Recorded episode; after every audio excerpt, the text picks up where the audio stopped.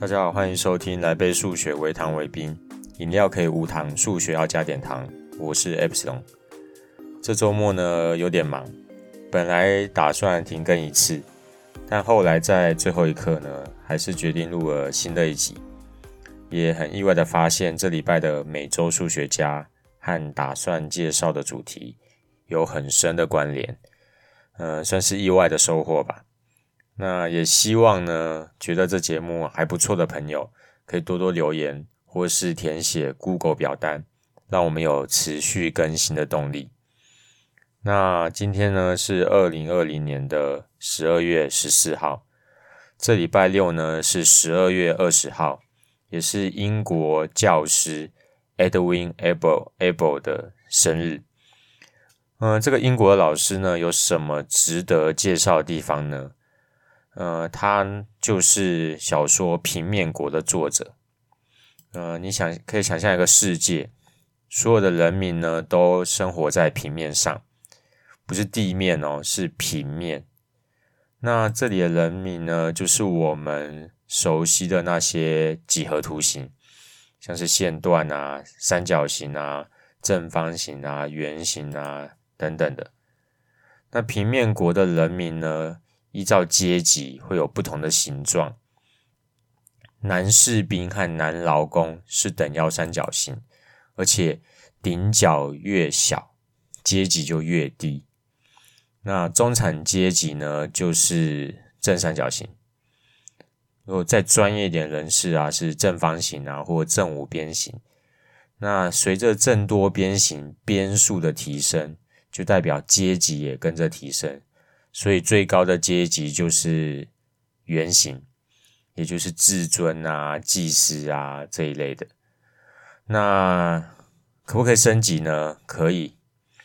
从正方形开始呢，每个小男孩都会比父亲多一个边，也就是说，正五正方形的小孩就是正五边形，正五边形小孩就是正六边形，以此类推。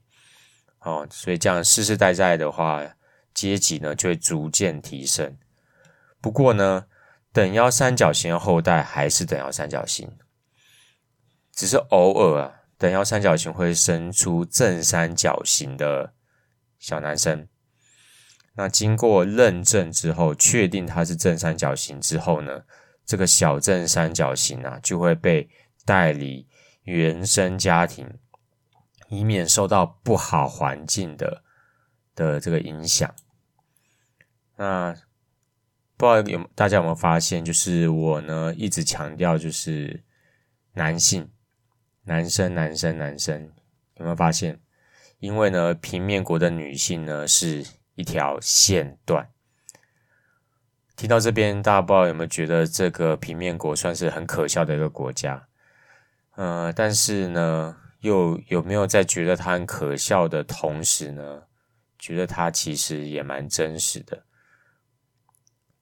哦，所以呃，非常推荐大家能够再去看《平面国》这部小说，这个内容的丰富度呢，远远超过我刚刚所描述的内容。OK，那今天我喝的呢是又见妃子笑，简单来说呢，就是荔枝葡萄柚汁。那大家都知道，现在饮料呢都流行取一些很名、很文青的名字。那我觉得这个又见妃子笑算是蛮好听的。那喝起来呢，荔枝味非常的重，还有一点淡淡的葡萄柚味，所以是甜中带一点微微的酸，是非常有特色饮料，算蛮推荐给大家的。而且荔枝。荔枝系列的饮料也不容易喝到，所以大家有机会的话可以喝看看。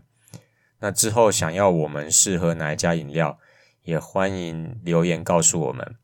如果觉得节目内容还不错的话，欢迎大家请我喝杯饮料，让我可以和大家继续聊聊数学。好，今天的主题呢是三和四之间的整数。那一个会数数的正常人应该都知道，三和四之间是没有其他整数的。那我们这个数学节目怎么会说出这么荒谬的话呢？其实呢，这是一个科幻微电影《被隐藏的数字》的剧情。这个故事呢，是描述一个心理医生，他治疗一个数学家的过程。这数学家呢，还拿过菲尔兹奖，也就是数学界的最高荣耀。但是后来呢，却被关进了精神病院。原因呢，就是说，就是他刚刚像我讲的一样，就是他说三和之四之间呢，还有一个整数，而且这个整数叫 Bleem，B L E E M。不止如此呢，他还说，只要证明啊这个 blem 的存在啊，就可以掌握多维空间，进行时空旅行。哦，所以呢，嗯、这个影片呢，总共只有不到十五分钟，很推荐大家去看。哦，详细的内容我就不剧透了哦，大家可以自己去看一下。那一样，我们在节目内节目说明里面会放链接。那至于为什么不另是介于三和四之间，大家有没有一些想法呢？